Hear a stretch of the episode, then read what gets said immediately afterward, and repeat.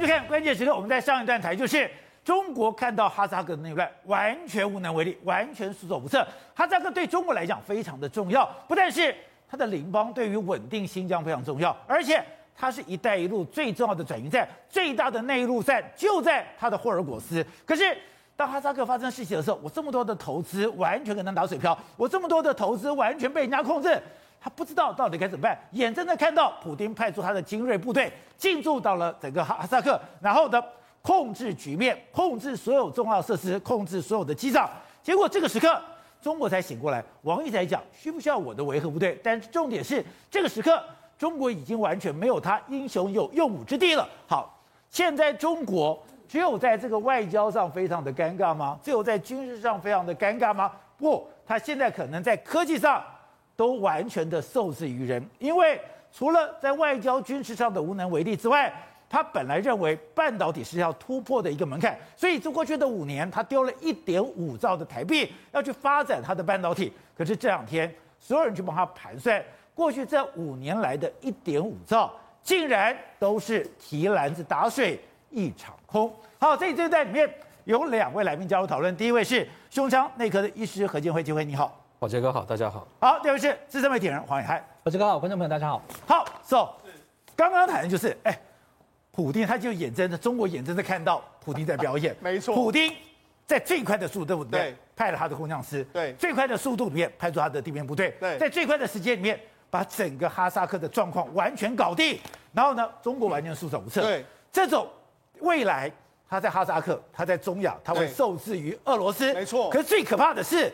在科技上，对。美国掐他的脖子，对，他花了一点五兆要突破半导体的障碍，对，可是现在已经确定了，是。这跌一点五兆白花了吗？而且我们昨天讲到二零一七年的时候，李克强还跟这个川普说，你们美国啊就拿东西给我们，我们负责生产，我们中国有足够的科技和实力，就没想到三年时间过去之后，中国的牛牛皮吹破了。哦，为什么？那事实上这几天的这个状况，我们可以证明说，中国是花钱很大气，他是巨人。包括说“一带一路”，哇，他在哈萨克花了那么多钱，然后在这个军事上面、外交上面，哇，弄了好多武器。另外一个在科技上面，一点五兆的这个这个大基金，我要砸下去。砸下去。问题是这些现在看起来完全打水漂。譬如说，你花了那么多钱，“一带一路”，哎。是三百亿，你投资在哈萨克，对，就哈萨克一发生事情的时候，哎，你只哎哎，你们现在我们坚决反对所谓的颜色革命啊，结果没想到俄罗斯已经进去了，人家都已经把这个国家几乎是现在所有的重要设施、机场全部都控制在他的手里，现在。哈萨克是我普丁的，还是不要我普丁要退出？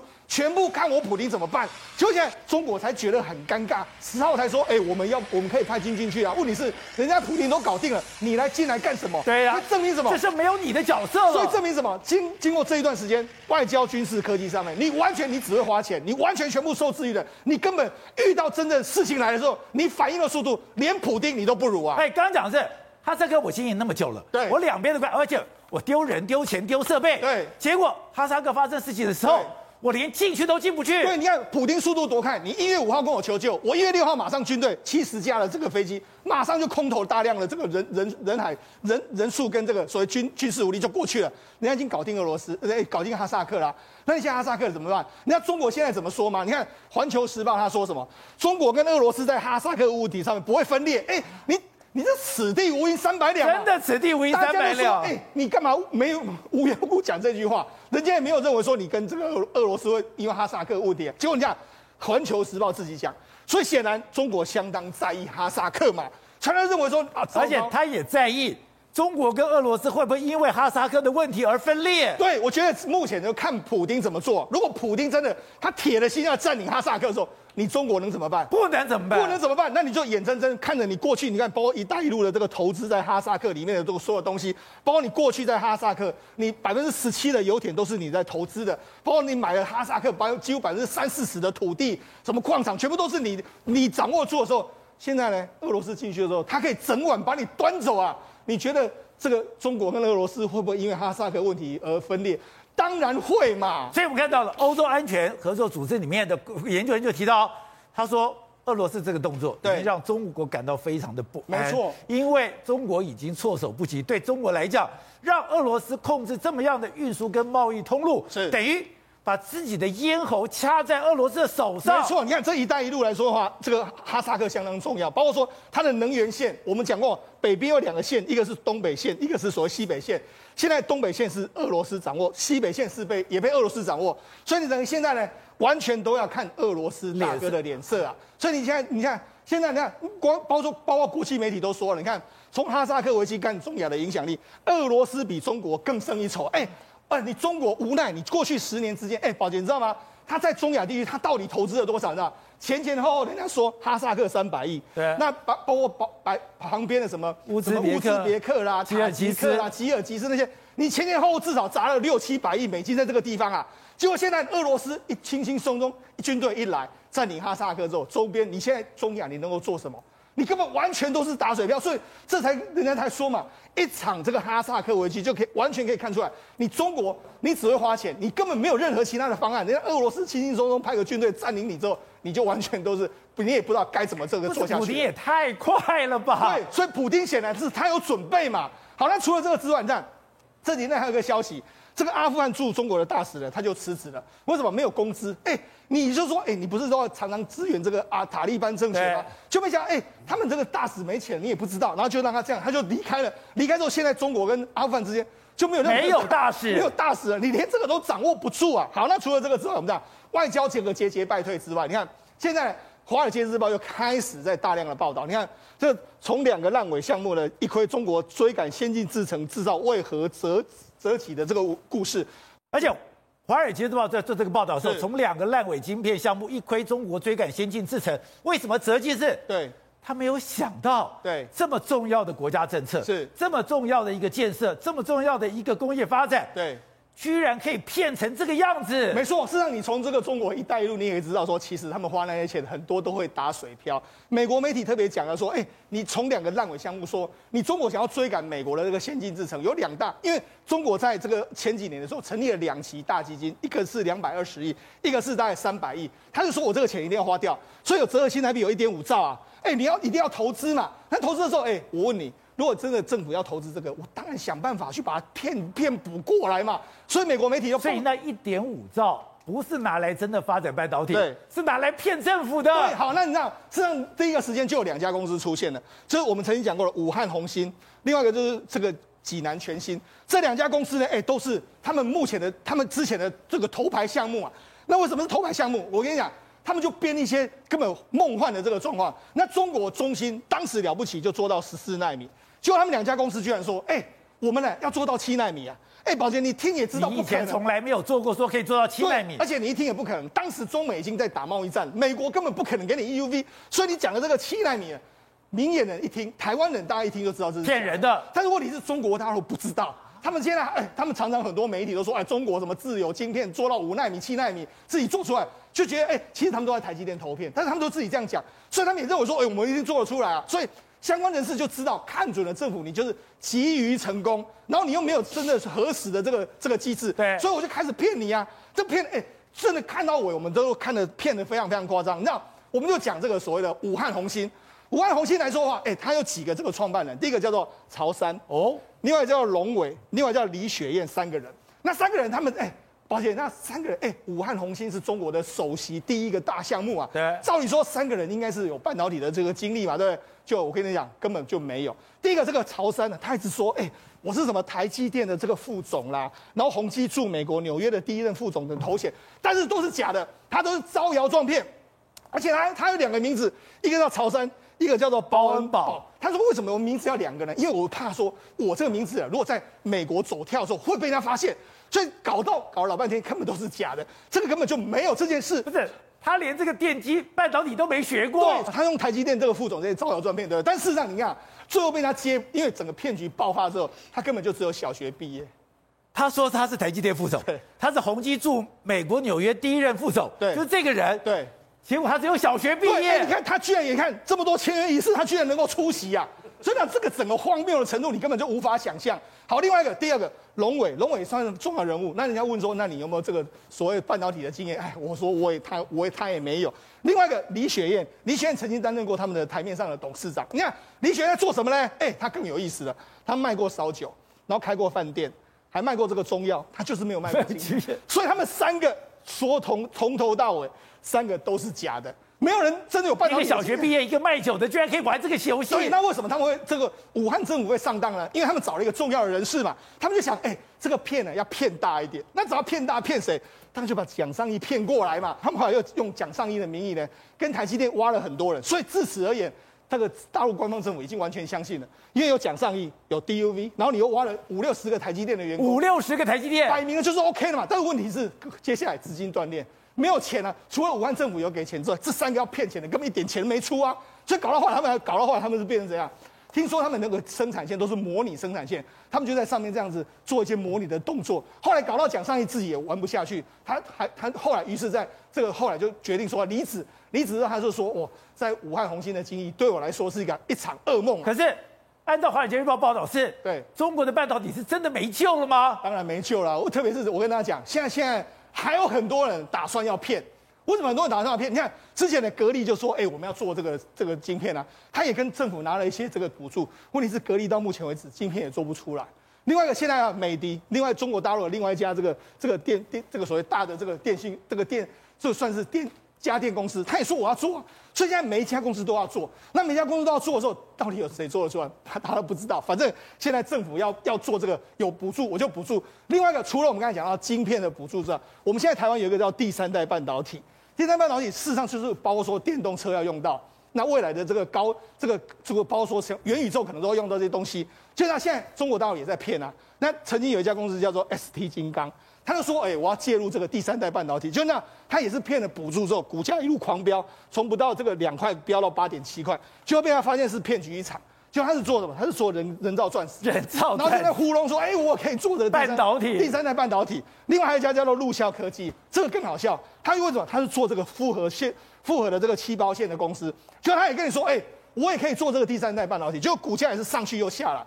所以现在整个就是他们中政府虽然说。”他们目前的这个这么多钱，但是目前呢，包括第三代半导体，或者包包括他们现在的矽晶圆半导体，大家每家公司还是继续在骗。如果你用这种心态去应对这个半导体的话，你怎么做得出来？所以美国华尔街才会说，你这个绝对到最后完全都是打水漂。所以从这些事情告诉你，中国要成为这个世界强国，可能还有一段非常远的距离。好，廷辉，这一次我们看到哈萨克的事情，真的就看出来说，中国在军事。在外交上面这么薄弱吗？哎，你现在整个俄罗斯的经济 GDP 哦，只有一个广东省这么大哦，可是你的量那么大，你拼起来，你完全不是普丁的对手。对，有可能习近平底下的官员都在骗习近平啊，以为他们都有国际战略观或者是所谓的全球战略观。你看到哈萨克的事情的时候，俄罗斯马上进驻，然后马上平定一切，这时候中国才回神过来。你就会发现了一件事情哦，说当中国你现在想要进入哈萨克的时候，你凭什么进不去了？凭什么进入哈萨克？这个就本来就是俄罗斯的势力范围，俄罗斯把它守得好好的。那你今天中国想要进去，你要透过什么东西呢？上海合作组织吗？你知道在去年的时候发生一件事情，怎么样？阿富汗这是拜登撤军之后，结果呢，中国不是。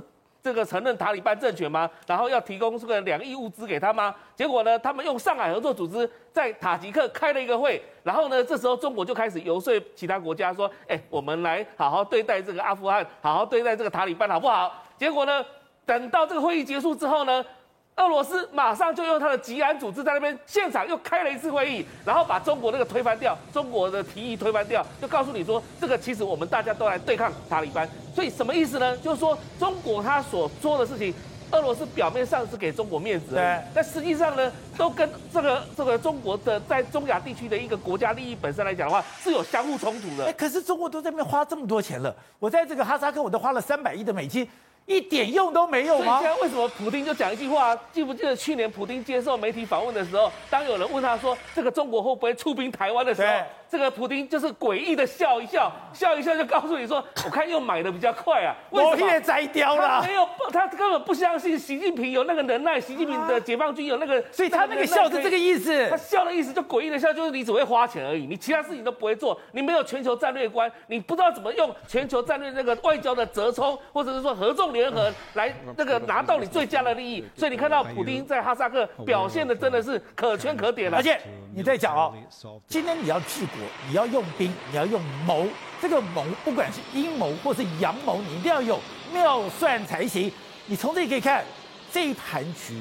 普丁已经算很久了，已经传本本了。对啊，他就趁这个哈萨克内部，他因为战争，用战争的理由，然后我就因为新的总统来告诉你说，请你介入。这时候，这个普丁兵贵神速嘛，马上你看到一月五号他动乱，一月六号下午，俄罗斯国防部马上下令说部队要抵达，晚上的时候部队就马上抵达。怎么可能这么快？如果看解放军的话，你真的在中印边界看到解放军慢慢的要坐火车上去，然后要坐什么车子去集结。怎么样？你看两边来讲的话，中国的解放军真的是比不上俄罗斯的。俄罗斯的空战旅马上就过去了。对，马上就过来了。所以你看到这直直接马上进驻在哈萨克内部，然后把整个情势平定下来，然后又涉及到这个事情。既然这个总统是由俄罗斯扶持的，那美国也讲了，你俄罗斯进来以后就回就出不去了，对，不会回去了嘛。所以整个包含上一次已经要叙利亚，然后呢哈萨克，全部都俄罗斯军队进驻了嘛，这里就全部被俄罗斯的势力范围所绑住了。那你要知道，所以你说。真的像布林肯讲的，当你家被俄罗斯进来以后，要请他走就难了。对，请神容易送神难，因为这里本来就传统上是俄罗斯的势力范围了，本来就是前苏联的势力范围。那这时候呢，中国他凭借着上海合作组织，想要跟中总想要跟俄罗斯去掠夺中亚的经济，这本来就是什么，踏到俄罗斯的底线了嘛。所以现在其实俄罗斯普丁就趁着哈萨克这个机会，全力的进驻哈萨克。那这个地方呢，又涉及到跟新疆的边界上的问题，新疆还有维吾尔族人的问题。所以现在来讲的话，其实最紧张的就是中国了，因为第一个他无可奈何，他他没有能力可以去处理这个事情。第二件事情，他有可能因为哈萨克内部，你知道他为什么到时候中国一定会被拒绝？就是说他现在说要派维和部队到哈萨克，派维和部队这个。俄罗斯绝对跟哈萨克讲说，不能让中国进来。为什么会这样子呢？你进来根本就不是在维和嘛，中国进来就是在开始散布组织，然后开始来监控，然后抓抓看里面有没有其他维吾尔族人。对，所以事实上来讲的话，这里就会动摇到整个俄罗斯在这边的根基。所以，即便你中国投入那么多钱。没有用。以往来讲的话，我们讲说重商主义，你国家本来就要用军队去保护你对外的这个贸易的商人。但问题来了，中国从来不再做这些事情。哦，中国只会丢钱，但是他从来没有想过我怎么保护自己的这些产业。所以你说，军事跟商业是并行的。是的。美国，我的商人在哪里？我的部队在哪里？那俄罗斯也是一样，我的军队在哪里？我的商人才过去。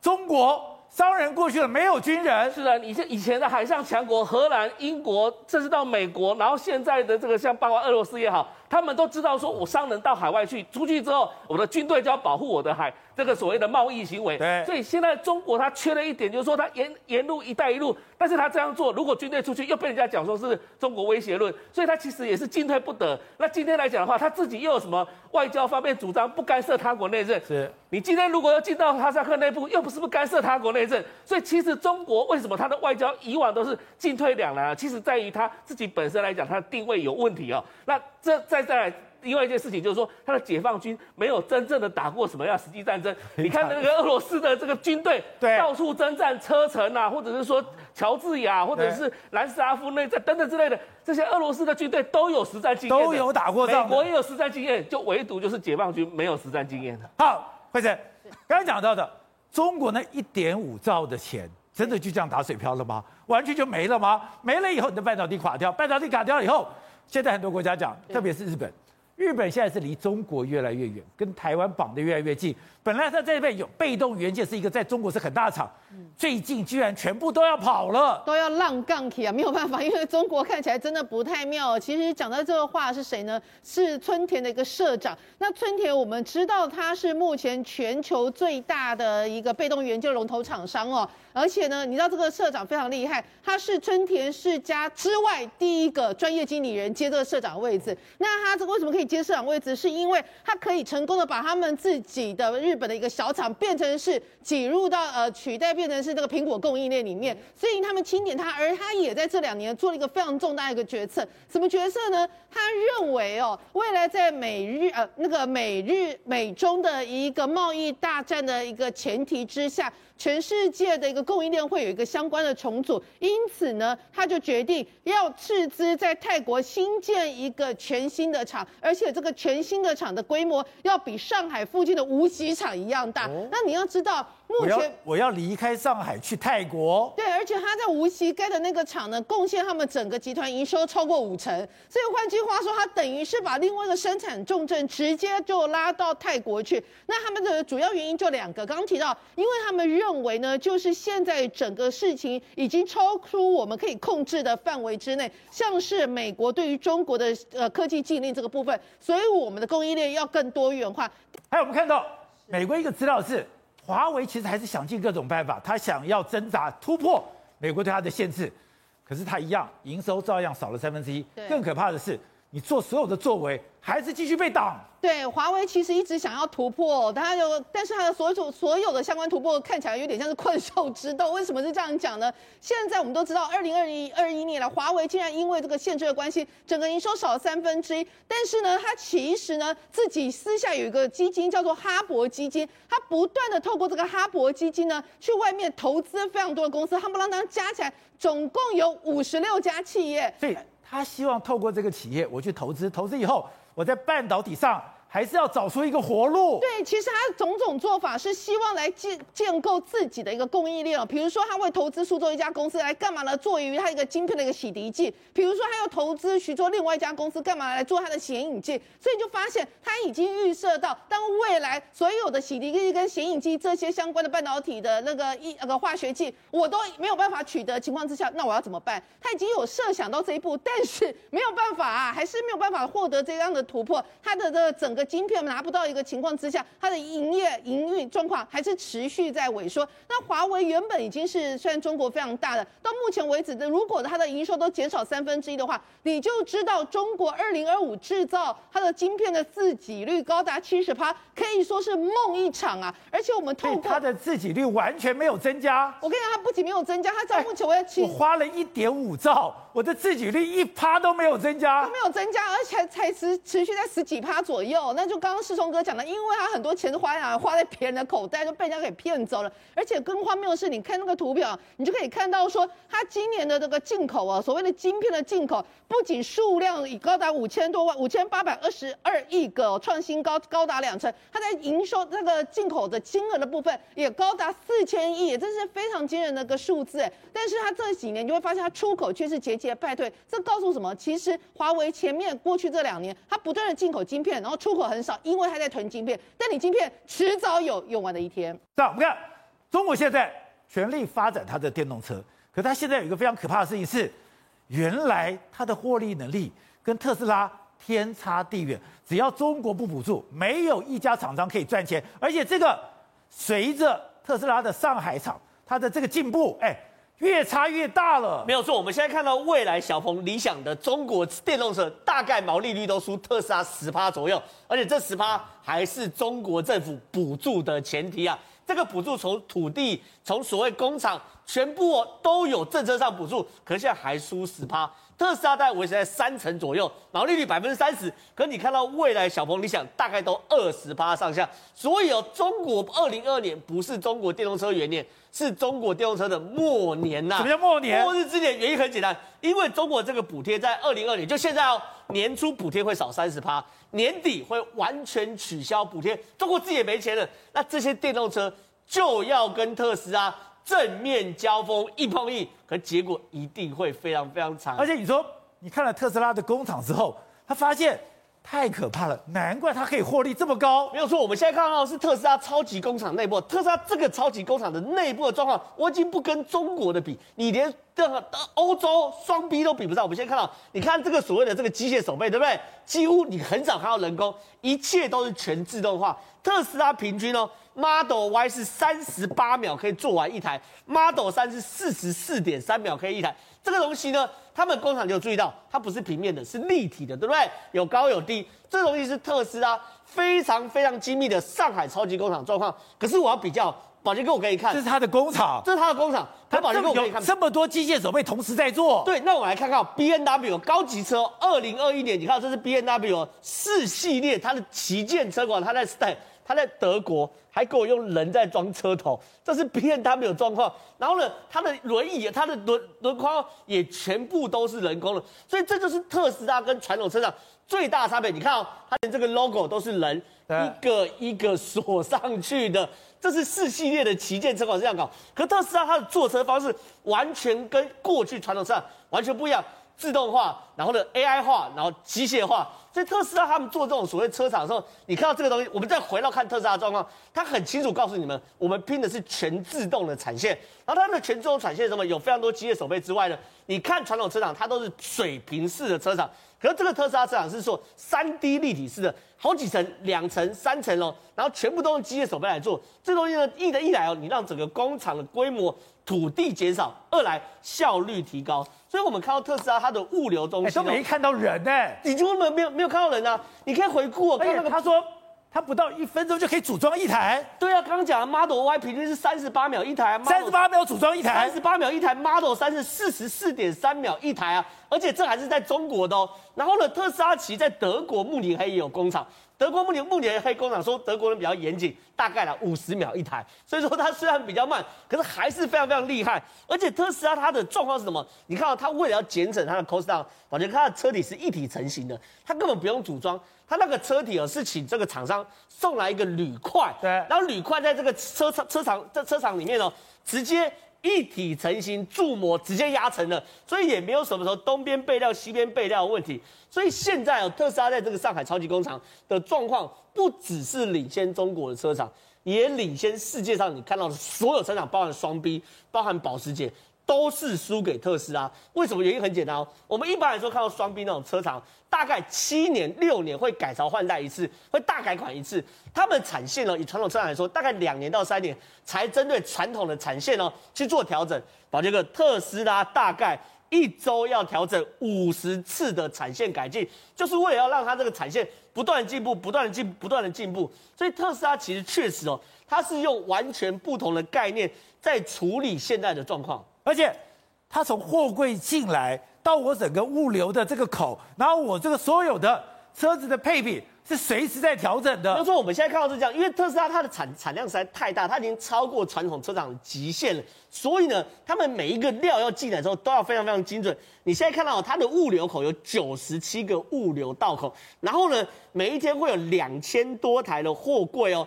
一直进来，然后一直卸货，一直进来，一直卸货。可是这是学问哦。我进来的时候，这个货要卸到哪里，然后要交由哪个产线，它是没有规划。为什么？它要看今天的订单来决定，对不对？我今天是 Model 3多还是 Model Y 多？哦，所以是看今天的订单嘛。所以这一些不可能是人脑来处理。它反正货柜卸来后，分门别类后，就是用人工智能来把它分类，然后看今天产线的需求。来处理它的东西嘛，所以有中国对于骂特斯拉的状况，其实又爱又怕。我们去年才讨论过，年初他在打特斯拉，可事实上你根本打不死。为什么？因为特斯拉真的是非常非常厉害嘛。这工厂里面有几个机器人，四百四十五个机器人做一台特斯拉。所以哦，对于特斯拉来说，他这样足够吗？不够。他们哦说要在德州再盖一个超级工厂。一年要产量五百万台，没有概念，对不对？上海这个一年大概一百万台左右，所以它的产量是上海的五倍，五五倍哦。更夸张是它的成本还要再降一成，因为特斯拉它就是说我一定要不断精简，不断的精简，所以未来搞不好我们可以可以看到超便宜的特斯拉就是源此而来。而且它现在更可怕的是，大家现在要发这种电动车的时候，我最需要的储能设备。它的储能设备一个可以卖到好几千万的，没有错。特斯拉是这样的，他知道它的电动设施的储能设备是非常非常好的，所以呢，他没有只用来做车子，他们用来做一些 solution 解决方案，是我可以卖给一些小镇，我是卖给一些工厂，就是这个。这东西其实就只是把这个电池放大无数倍的电池而已，但是卖给小镇跟卖给工厂有什么东西呢？我公开建议我们台电可以去买，原因很简单，我们太阳能不是下午之后就没有太阳能吗？它储能。对，我们可以在太阳有电的时候先把太阳能储起来，然后呢，等到下午，比如四点太阳下山之后，开始由这个电池来帮整个。它有能很能量很大吗？能出很多电吗？当然能量很大，因为特斯拉现在做到好到什么程度？因为他们 Model Y 有出一款叫做露营车，它可以同时发动十几个小时，电都不会少。所以那时候德州不是风灾的时候，很多人是拿特斯拉电池来去接家里的电的。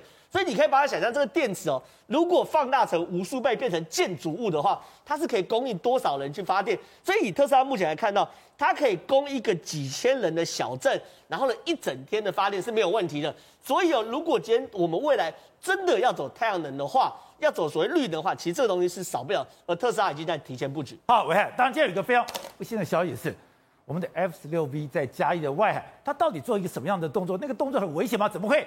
怎么会掉到海里面去呢？宝杰哥，这个陈毅呢，就是这一次的当事人。这个飞官今天下午在嘉义的东石进行低空炸射训练的时候发生状况了。他在完全没有拉高他的机身情况之下呢，整个战斗机大角度的冲进海面了。好，那现在观众朋友，现在两个重点在这里哦。现在已经晚上了，还在搜寻为什么？因为他根本没有跳伞，没有跳伞。宝杰哥，你要知道，F 十六它基本上是洛克马丁的那个所谓的座舱。所以呢，它只要一弹射出去的那一秒钟，立刻会发出信标讯号。所以只要人机分离，虽然我们失去了这个战机 F 十六 B 是一个非常昂贵的、非常先进的战机，但是飞官我们可以找回来。对。但是第一个，它没有跳伞。它没跳伞。第二个，在我们刚刚录影的时候看到最新的消息，我非常惊讶。空军司令部的开了记者会，宝杰哥，他从头到尾在那个过程，他往下坠的时候，他居然按住他的无线电。那他按住无线电，他站出这个频道的时候，包含了掌机跟这个站管的这个塔台里面的这些人员都无法跟他对话，所以他按住了那个无线电，他干嘛？直接就下去了。这是今天我看到最奇怪的地方，他仅按无线电，所以他是僚机。整个诈训过程中的掌机，他的长官要叫他要呼他都没有办法。所以我要跟大家讲的很奇怪，那这太怪了吧？对，那怪的东西真的还是让我觉得说必须跟大家讲一下这一架飞机。它的编号是六六五栋，六六五栋 F 十六 B 在嘉义基地，它发生一件事情，我一看以后，我全身发毛啊！对啊，宝杰哥记不记得去年在八月的时候，在屏东有一台 F 十六，它直接插土哦，有没有？那在插土事件之后呢，整个 F 十六大家就起落架受损，上紧发条啊！你不要再给我出包了！没有想到八月三十一号出现的那个 F 十六，观众朋友记得吧？它的机头直接插土之后呢，九月二十三。也是在嘉义，结果就是这一架六六五栋上车，在做试车发动引擎的时候呢，起落架讯号出现异常，立刻呼机工长来这边处理。但机工长来了以后呢，他忘记了有一个啊，就是就是飞行前拆除的那个安全插销，他已经拆掉了。但是机工长来了以后呢，做测试，一测试以后，他的鼻轮起落架立刻收起，所以呢，机头就直接敲到了地面的机场跑道，造成了机身的损毁。所以当时他报告写不完啊，立刻在军中被检讨惩处。所以我觉得很奇怪，就是怎么会怎么会安全插销忘记拆除呢？这个事情其实在军中有曾经发生过，因为起飞一定要拆除。那如果说今天不起飞，一定要插上去。哦，也曾经发生过把这个一件事情这样的哈，飞行员都已经飞上去了，结果他的起落架没有办法收，为什么？因为他没有拔掉那个插销啊。所以只要插销插着，它既不会离开，也不会收起。但这个状况就是他忘记拔，他已经拔了插销。拿到叫了机工长了以后呢，他忘记把插销插回去，所以呢，那种情况之下之后，他机身整个机头就往下往下栽，就毁损了。难怪说机鼻受损。对，就是这个飞行员，也就是这一个这架飞机六六五栋。那正常大家讲说，哎，怎么会是这样的情况之下的时候，刚刚这个空军司令部跟大家讲，他居然是全程紧握的他的无线电，让大家不能呼他。宝杰，我跟你讲哈，他今天做这个事情是这样哈，他在嘉义的这个基地四连队，他要到海边的东石去做。我们台湾有好几个炸射场，只有一个是水上炸射场，就是在这个嘉义这个炸射场。那什么叫做低空炸射呢？就是当一个飞机它飞到了一个地点的时候，我跟宝杰哥讲，如果我们 F 十六 V 遇到了大陆的歼十六怎么办？空中用电子战去互相的缠斗。可是战斗机不是只有空对空，如果战斗机它要炸射地面的基地，又或者是海上的船舰的时候，它就必须有机枪抛机枪的这个扫射，或者是这个飞弹的投射。这种时候呢，它低空炸射，它会把它整个的机身用目视的方式下去，大概两到三秒以后投射，然后再拉起来。所以当它低空炸射，它往下之后呢，它没有拉起来了，它就整个下去了。所以今天这个状况，从下午到现在找不到这个飞机，也找不到飞行员，就是因为发生了这样子的一个非常离奇的意外状况。